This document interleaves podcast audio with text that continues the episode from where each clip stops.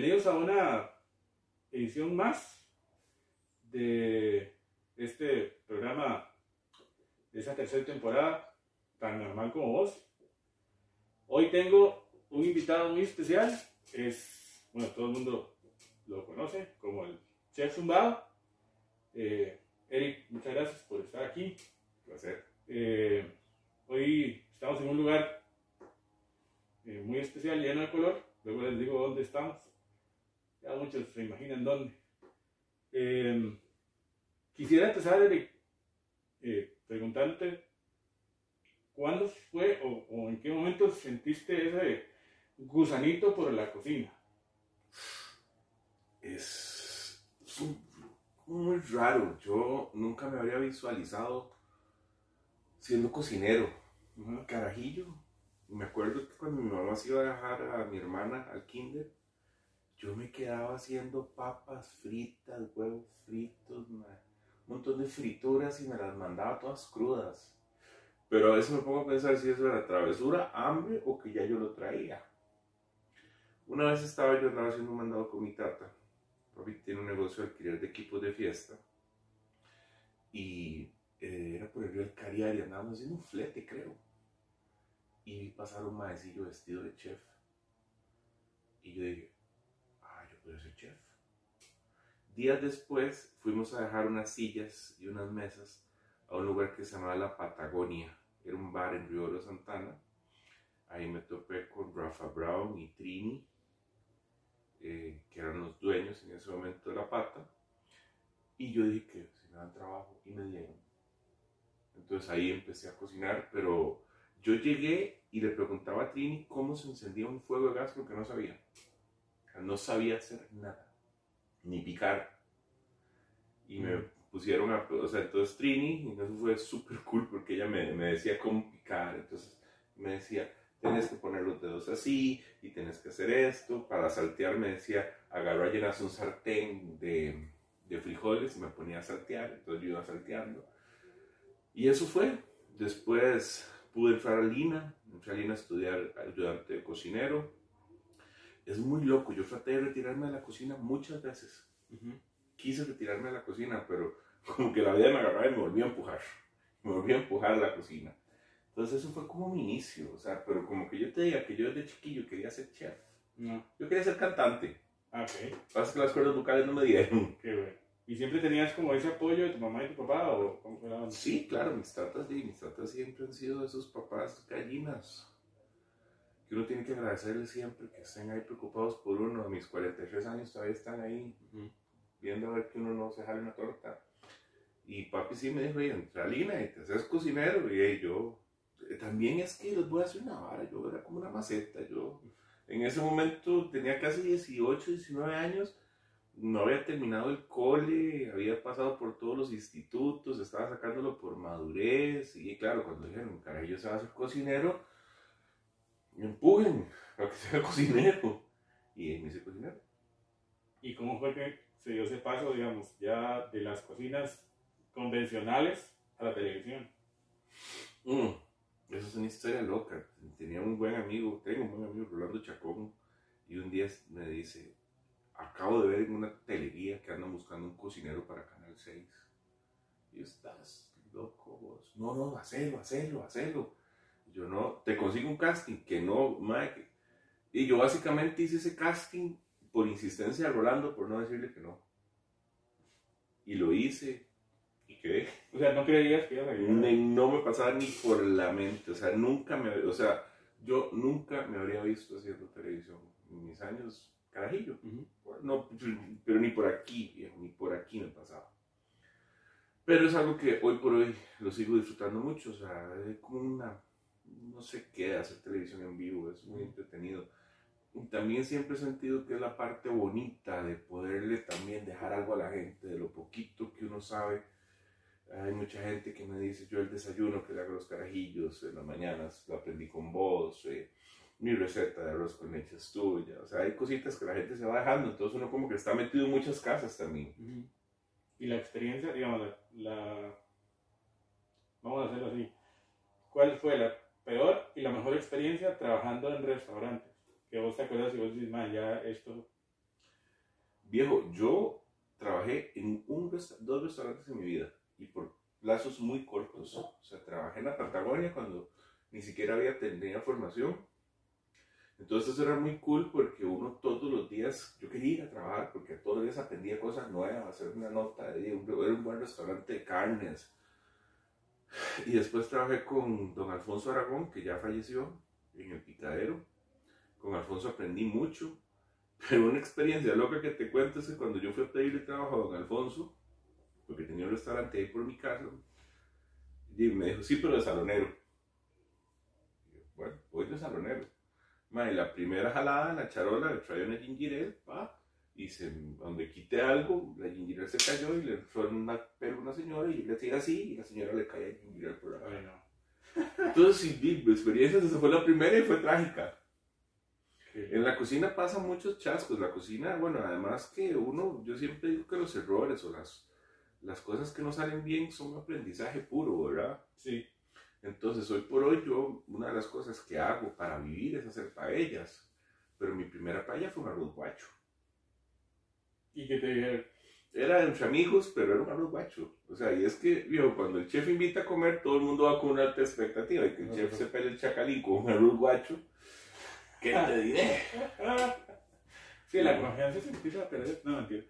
El, eh, y de trabajar en televisión, ¿qué es lo que, que más te ha llenado y, y qué es lo que no te ha gustado? Eh, Porque esto es un mundo totalmente diferente.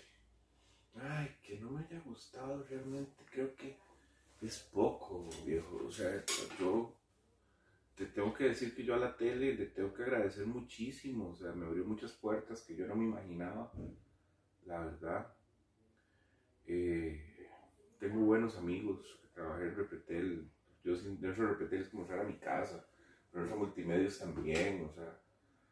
Sí tengo buenos amigos que disfruto mucho cuando, cuando voy a hacer programas, cuando voy a hacer vivo o, algún programa, voy a giros, alguna de esas vainas. También parte de lo cool es ver gente que uno quiere años, a Huguito, a Chayo, esos más que uno nunca los ve tras de cámara, pero siempre están ahí, o sea, son los que nunca se han movido. Entonces son cosas bonitas. No, no, no, no me acuerdo tener algo que yo te diga que sea negativo, más bien todo es positivo. Eh, lo positivo es que hay un montón de gente que te conoce y que te quiere. O sea, que te quiere sin conocerte, más bien. Eso, eso es muy bonito. Esa vibra se siente tu años. Eh, una vez, cuando yo estaba recién empezando, me pasó una cosa. Un señor llamó a donde mis papás y le dijo que la mamá estaba muy enferma y que ella dijo que que qué bonito podría ser conocer a ese chef, porque le parecía que yo era muy simpático. Entonces me, me buscaron, era muy cerca de mi casa, era en San Rafael de la Abuela. Entonces yo fui a conocer a la señora, a saludarla. Y la señora estaba, pero fascinada. Entonces yo decía, siempre pensé, qué loco que uno puede impactar hacia una vida sin conocer a alguien. O sea, y porque yo me paraba en la pantalla a hacer el programa, pero de ahí nada más. O sea, uno no se imagina.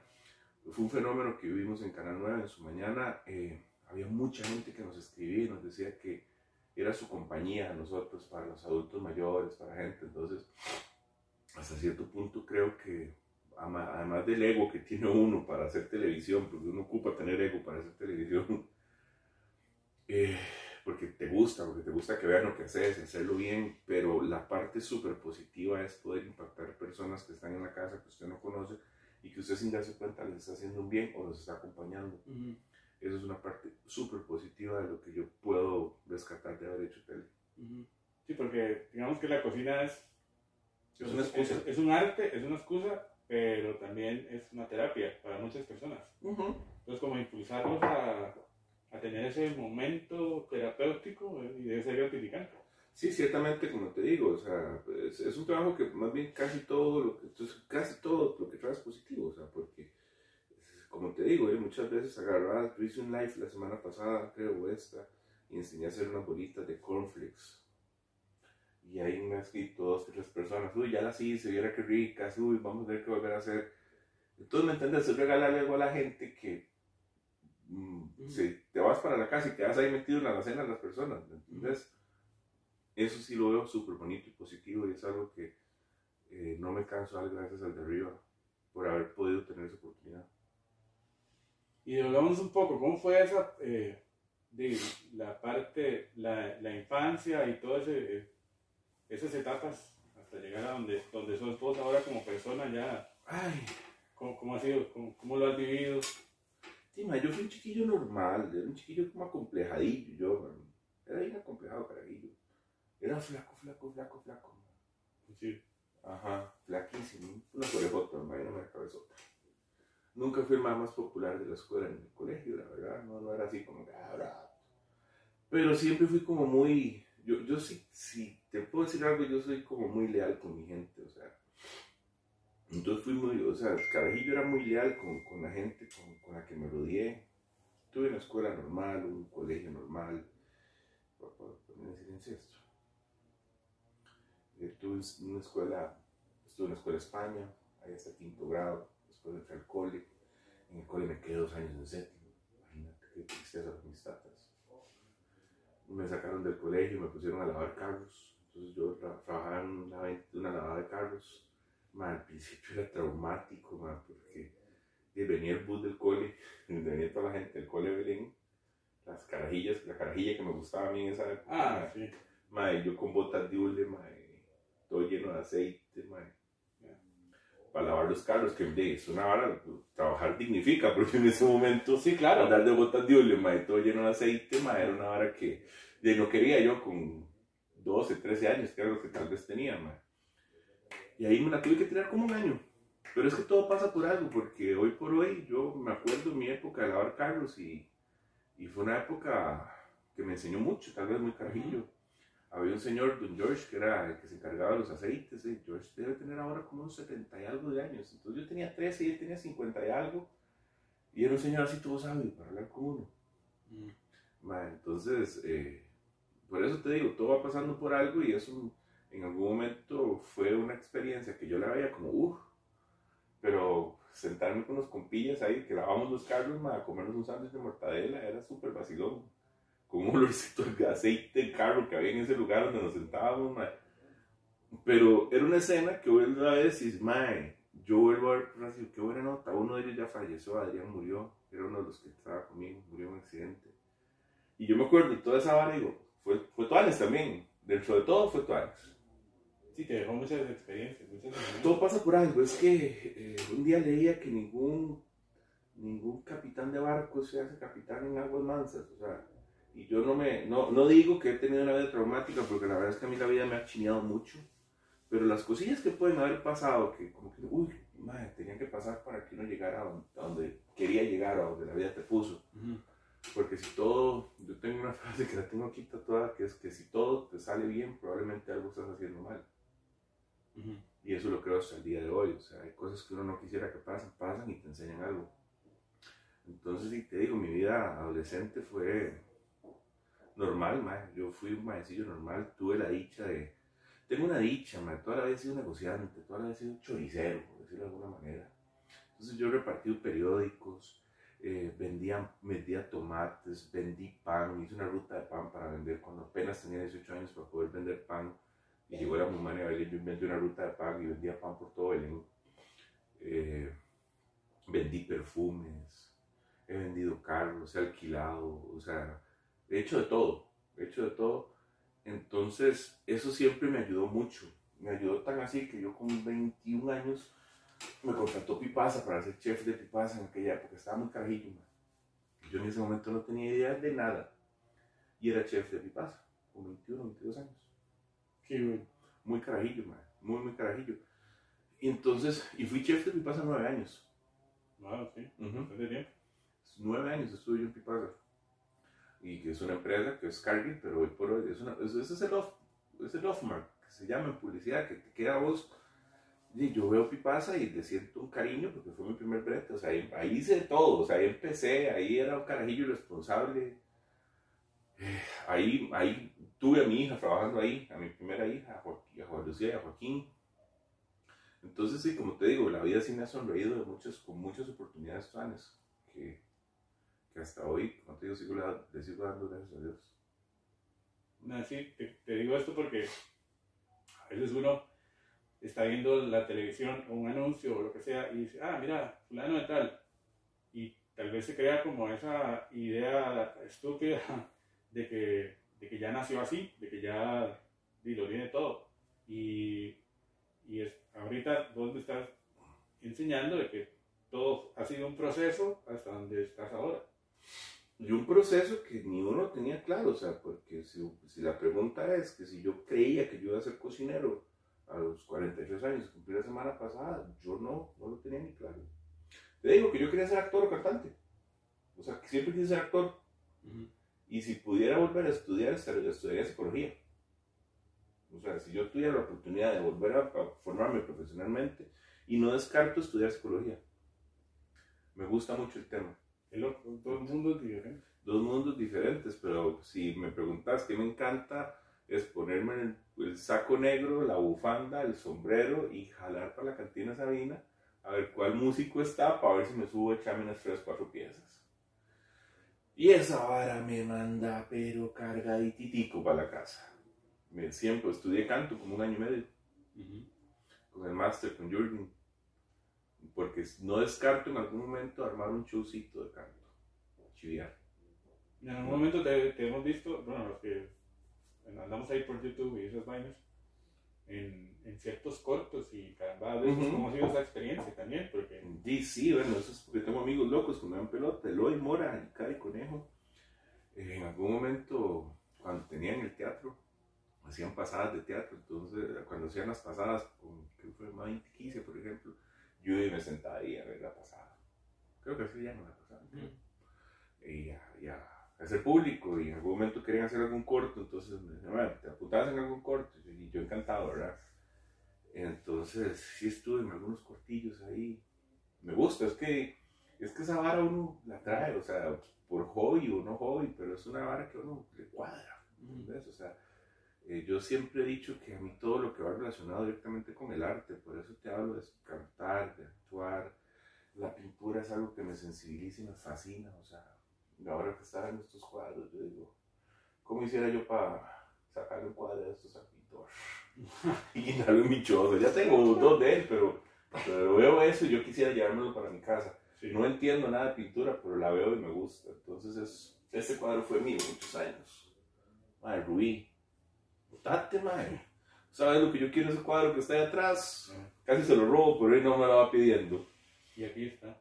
Aquí está, y cuando lo veo me hace mucha gracia verlo, porque si lo tuve años ese cuadro, como unos 4 o 5 años estuvo conmigo. Entonces, ves, es una cosa que tal vez sí, si me preguntas, la gente me puede como conocer como cocinero, pero. Y es por lo que yo me he dado a conocer, pero sí tengo un poco de facetas que. Pasiones, digamos. Pasiones, soy muy apasionado en esos detalles, o sea, Hoy por hoy es muy loco. Eh, le he cogido más gusto a la cocina ahora, después de viejo. Antes era una forma de ganarme la vida. Ahora lo veo como un desestrés también. O sea, lo que siente toda la gente que se pone a cocinar porque le parece que es rico cocinar algo. Y yo también lo siento, aunque sea la forma mía de ganarte la vida, pero no sé, hacer unos vegetales, grillar un tomate comenzar a matizar la vara, abrir un vinito para ir matizando. Hoy por hoy lo disfruto más que antes, que era mi forma de ganarme la vida. ¿Y cómo ha sido, para todos ha sido complicado, pero cómo ha sido para vos, con todo esto de, de los medios, este tema de la pandemia? ¿Cómo lo has vivido? ¿Qué has tenido que hacer? ¿Cómo has sobrevivido? horrible, es una mierda la pandemia, pero aquí estamos, estamos vivos, estamos bien, nos ha enseñado un montón de cosas, o sea, es muy fácil sentarse a quejarse, pero también es que creo que esta vaina también tenía que pasar para que muchos viéramos que tal vez eh, estábamos yéndonos por el camino equivocado, o sea, esa, eh, esa enseñanza de no poder abrazar a la gente, de no, no poder besar a la gente, de no poder, eh, es complicado, se nos han ido gente que pensábamos que se iban a ir y ya se nos fueron un poco de gente también.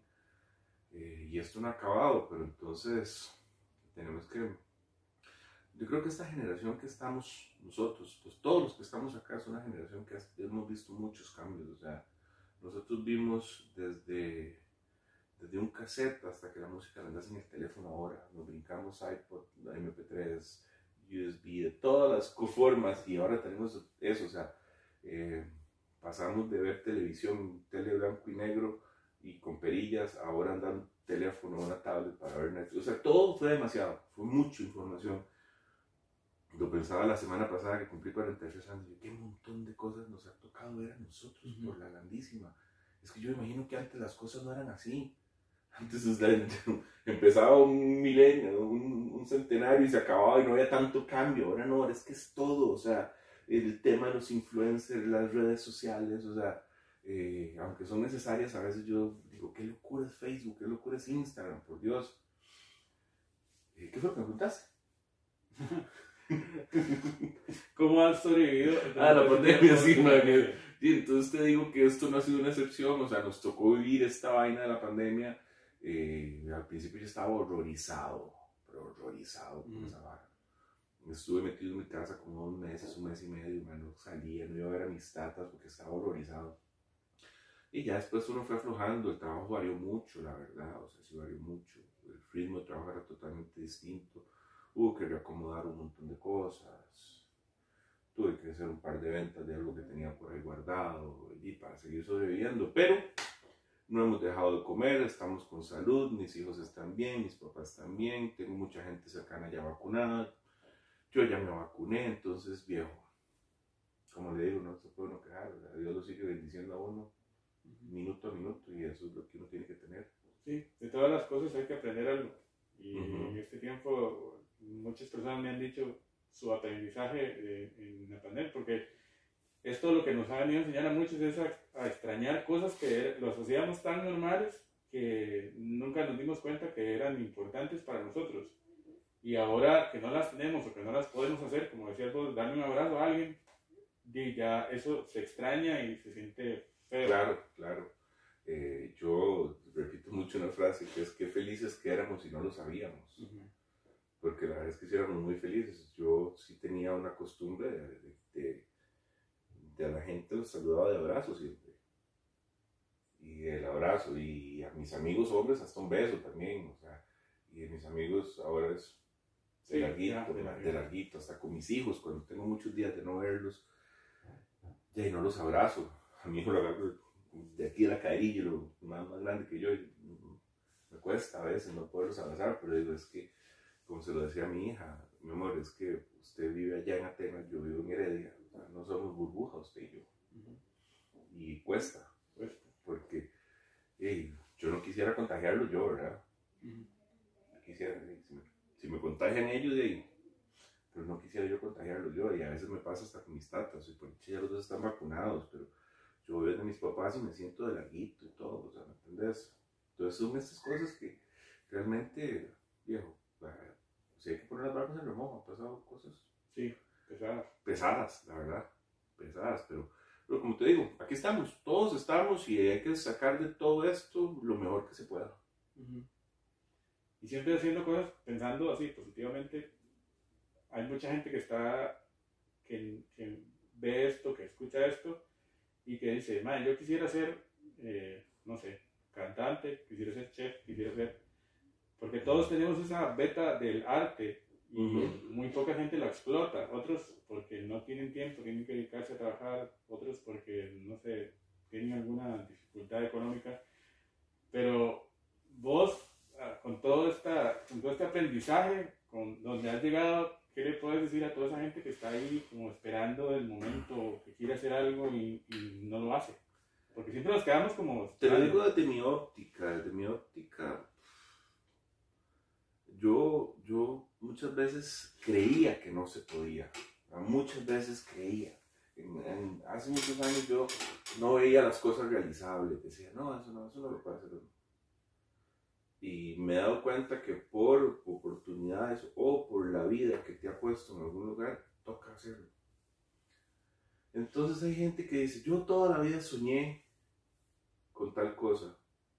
Y hágalo, vaya, busque, no es tan imposible, no es, no es tan imposible soñar con ir a Europa y montarse en un avión y buscar un boleto barato y cuando te das cuenta te bajaste en Madrid y decís, puta, ya estoy aquí.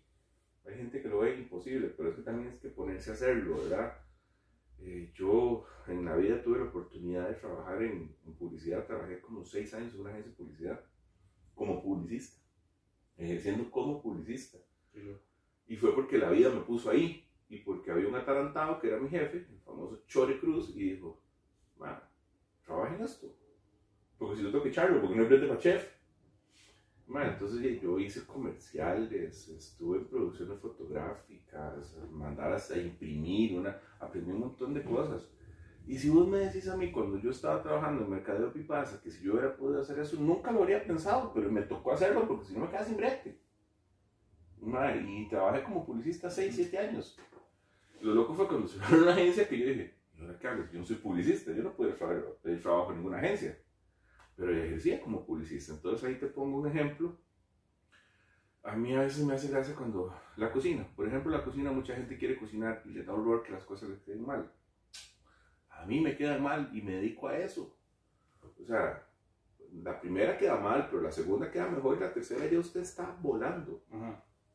Entonces es arriesgarse a hacerlo. O sea, yo, carajillo, una vez fui a un karaoke con mis papás y pedí una pieza.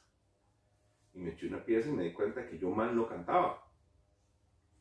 Duré muchos años para arriesgarme a llevar clases de canto, pero muchos, 15, 16, 20 años y un día dije, voy a llevar clases de canto. Y en lo que levanté el teléfono, hablé con el máster, con Jürgen, y cuando me di cuenta estaba llevando la primera clase de canto.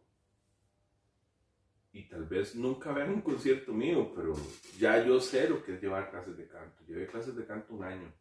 Usted decidirá si lo hace o no. Pero eso es así en todo. O sea, si usted algún día quiere actuar, o sea, conozco gente hiper perseverante, yo soy cero perseverante, pero conozco gente que hasta el cansancio va y hace y hace y busca y busca, y cuando lo es, ahí está actuando, aunque sea de un papel secundario, de relleno, cualquier vara, pero ya actuó, ¿entendés? Y así es con todo, o sea, ahora hay muchas posibilidades. Yo le digo a la gente que eh, con las herramientas que hay como YouTube, Netflix, o sea, todo, usted puede entrar y comenzar a ver tutoriales y, y ¿quién quita? O sea, conozco gente que vio un tutorial de cómo hacer flores y tiene una floristería ahora. Entonces, a veces es ponerse, o sea, y dejarse uno excusar. Y no estoy diciendo que yo sea más perseverante, porque perseverante soy cero. A veces es que las cosas me han salido muy bien. Y lo ha logrado. Y se ha logrado, pero por eso te digo, la, el peor, el peor, la peor negación está en uno, es decir, yo no puedo. Eso es la peor negación. Pero llega un momento en que la vida te agarra como un terrapén de gente y te lleva y te lleva y cuando te das cuenta ya estás ahí, o sea, ya lo hiciste, viejo, ya, se fue. Entonces yo le digo a la gente, hágalo, ah, pierden. Ah, lo peor que, pensando en un plato, lo peor que puede pasar es que le quede feo. Eso es todo. Y ahí en adelante. Sí, volverlo a hacer y esperar. Yo siempre he dicho que las únicas dos cosas que yo creo que no puedo hacer, no, no, no, puedo, es operar a alguien porque veo sangre y me desmayo. Y volar un avión. Madre, de ahí en adelante uno no hay cosa que no pueda hacer. Eso está bonito, eso me gusta, porque hay mucha gente que a veces se pregunta, yo voy a poder hacer esto y no lo hace, y dura años en darle vueltas al asunto y nunca llega a ningún lado. Y vive, eh, no sé, vive casi que toda su vida haciendo cosas que no le, no le gustaron. Y nunca, como dices vos, ni se arriesgó ni fue perseverante en lo que hace. Y es que es, son como, yo creo que son como medallitas que se pone uno y se deja uno. Yo, a mí toda la vida, yo siempre quise hacer stand-up comedy. Eh, un día busqué un grupo con Pablo Pérez fui, me matriculé, comencé a llevar clases de stand-up. Pasó un año, yo no me quise presentar cuando hicieron el debut de todos mis compañeros. Y como un año y medio después, un día dije, voy para arriba. Y me subí. Ahí tengo grabados dos. Yo hice tres stand-up, pero tengo grabados dos. Y a veces, de la noche, cuando estoy muy aburrido y, y estoy jeteando solo, lo agarro y lo pongo y lo veo yo. Yo hice eso. Yo hice stand-up. Y no descarto volver. Ahora fue que cayó la pandemia, pero yo ahora que estaba, pues ya estaba escribiendo y, y estaba a punto de volverme a subir, ya, a probar a ver cómo me iba. es, un, es un, una sensación distinta esto, o sea, tratar de hacer reír. Dicen que la risa es algo, o sea, la, comedia es algo serio y cierto, o sea. Pero entonces, a veces, en la noche agarro y le stand-up qué loco, fue pucha, yo me subí a hacer stand-up, y fue muy emocionante, ¿entendés? Entonces son esas medallitas que te quedan a vos, o sea, tal vez mucha gente de verdad no se imaginaría que yo me soy a hacer estándar. No, ni que tiene tatuajes. Ni que estoy tatuado de pies a cabeza, son las pasiones que uno tiene, o sea, yo creo que si uno no va desarrollando las pasiones se aburre. Un tema que a mí me fascina, que es una de mis debilidades, es el tema de los vinos, y yo sí este año espero meterme a estudiar la carrera formal de sommelier. eh, y me, porque me, me, gustaría llegar a dar un masterclass de vinos, enseñar a la gente. ¿Me entendés? O sea, pero no se puede quedar con eso. O sea, yo no quisiera llegar a los 60 años y decir, uy, yo quería ser estándar, pero no, nunca tuve los huevos de subirme. Ay, yo quería ser sommelier. O sea, no, o sea, no nos puede quedar porque es cuando la gente, es cuando siento que se te pasa la vida y te marchitas, ¿verdad? Sí, sí, sí, haciendo algo que no... Es donde yo creo que... que... Y, y, hay cosas que a uno se le explota el pecho. Vos sabes que yo soy súper sabinero, ¿verdad? O sea, desde carajillo soy sabinero, me gusta todo lo que se escucha. Y, y una vez estaba en el Melico, venía la banda de Sabina y yo iba entrando y hay oportunidad de que alguien cante, si quiere se puede anotar y yo. Y yo sigo una vibra adentro, ¿cómo va a ser uno de esos, mae? Y fui y me anoté, mae. Y yo canté con la banda de Sabina y el Melico lleno. Qué loco, ¿eh? Y hace dos años la repetí, lo volví a cantar. Y la gente dice, ¿sabes por qué? Porque no, ma, yo estaba sentado en una esquina la segunda vez, la primera me anoté, como cualquier cristiano se puede haber anotado. Y la segunda, llegué y, y, bajó la manager y se paró por las gradas donde yo estaba sentado y la mamá y dice, alguien que se arriesga a cantar. yo, venga, mae. O sea, fue, es un minuto, mae. En un minuto iba yo otra vez para arriba a cantar con la banda de Sabina y ahí ya estaba hasta Mara Barros en el escenario. Y yo, yo, cuando me subí, hasta que estaba erizado otra vez, y yo dije, ahora sí, ma, y, y, y, el video lo tengo, por supuesto. Entonces a veces también agarro y pongo el video y digo, qué loco, qué loco hacer esta vara, pero qué rico se siente, ¿me entiendes? Es, peor no hacerlo, es que es peor no hacerlo. Yo me pude haber subido y la pieza se me pudo haber olvidado a la mitad, ma, pero no importa, pues puta, sale porque sale, ma, es la experiencia, es, es contarlo, ma, es saber que se pudo. Y por eso te digo, vea, de las cosas raras. Yo, yo, yo de verdad he tenido suerte, Yo entrevisté a Charlie García. Qué loco. Con 19, 20 años sería yo cuando entrevisté a Charlie. ¿Aquí o allá? En Costa Rica, aquí. No había quien lo entrevistara. Y el productor, Pablo Lázaro, dijo, vos le conoces bastante la vida, anda y lo entrevistas vos. Y, yo. Charlie García un ícono. y, y, a veces subo la foto y la gente me dice, qué buen montaje. Y yo, hijo de puta, pero es, es imposible que uno entreviste a Charlie. Y yo, Ajá donde era mi ídolo, donde yo crecí escuchando Sui Generis y crecí oyendo la máquina de hacer pájaros y Cero Girán y, Charlie como tal, y, para mí fue una vara impactante cuando yo llego y entro ahí en el Hotel Herradura y, y está Charlie, man, que yo he escuchado durante toda la vida. Y cuando me siento, fue una vara muy loca porque el mae, eh, yo le dije de antemano, yo soy cocinero, yo no soy reportero y el maestro ¿en serio? ¿Y por qué estás acá? Me dice el maestro. Entonces ya le conté un poco que yo escuchaba su música desde pequeño, y que aquí, que allá, y que, y que nos pareció una buena oportunidad que alguien. Y el maestro me dio una entrevista lindísima. Y vos sabes que Charlie deja a la gente guindando las entrevistas, ¿verdad? Sí, sí, Y a mí dio una entrevista lindísima, o sea, lindísima, madre. Esa no la tengo, solo tengo la foto. Y le he pulseado para rescatar esa entrevista es, es, es A mí me pasó también el año pasado que también eh, uno de los músicos de Charlie García está haciendo podcasts. Se llama, tiene una, página de Facebook que se llama Anécdotas García. Entonces, como yo también soy fan, claro fan de Charlie García. ¿A vos también? Sí, yo le escribí a Anécdotas García y le dije, mira, yo soy fulano de tal y estoy haciendo un podcast. Me gustaría hablar de eh, rock argentino. Y es una, eh, claro, y hice un podcast de una hora desde Buenos Aires con un músico.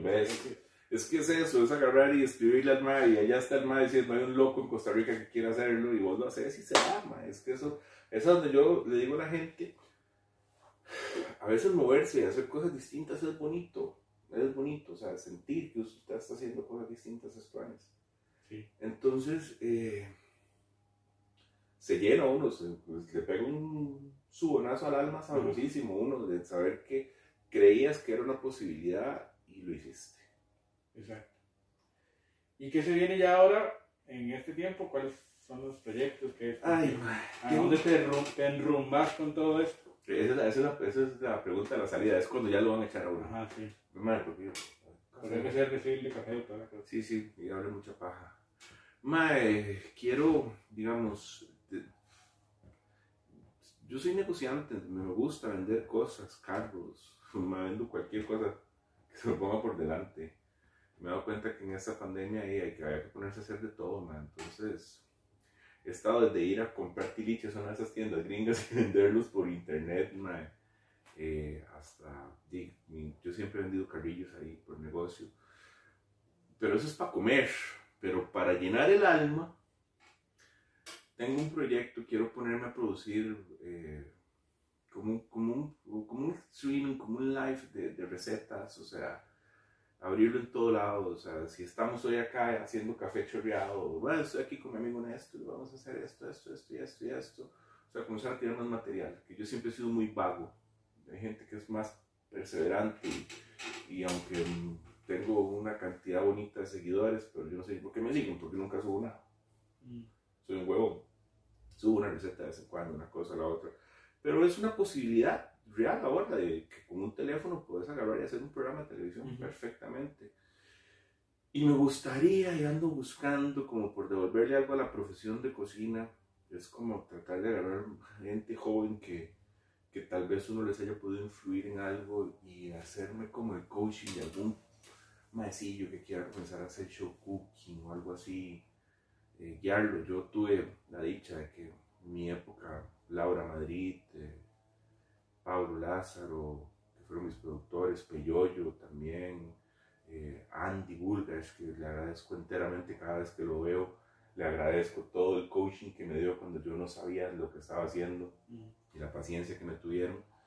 Entonces, me gustaría agarrar a alguien y enseñarlo lo que yo sé, cómo se hacen las cosas. O sea, eh, muchos de mis consejos, por eso te digo que yo tengo una suerte privilegiada, me los dio Hernán Jiménez, porque yo grabé con Hernán un tiempo largo.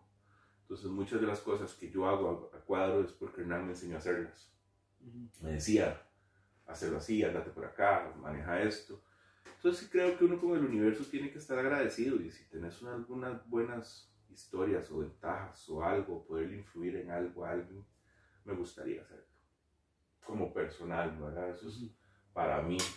Lo otro, me dedico a hacer paellas y viendo carros y a ver cómo hago por ir comiendo y doy clases de cocina. Pero como personal eso. Y sí, sigo con mi idea de cantar.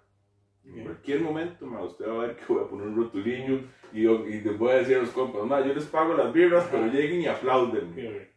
Ya usted lo va a ver en algún momento, alguna colaboración con J Balvin o Maluma, el caballero de Bad Bunny, Bad Bunny, Bad soy más Bunny del toque de Bad Bunny. Ah, ok, sí, ya. Bueno, hemos visto, hemos compartido este ratito con, con el, con el chef Zumbado. Ya usted lo ve que es una persona tan normal como vos, así como es este programa.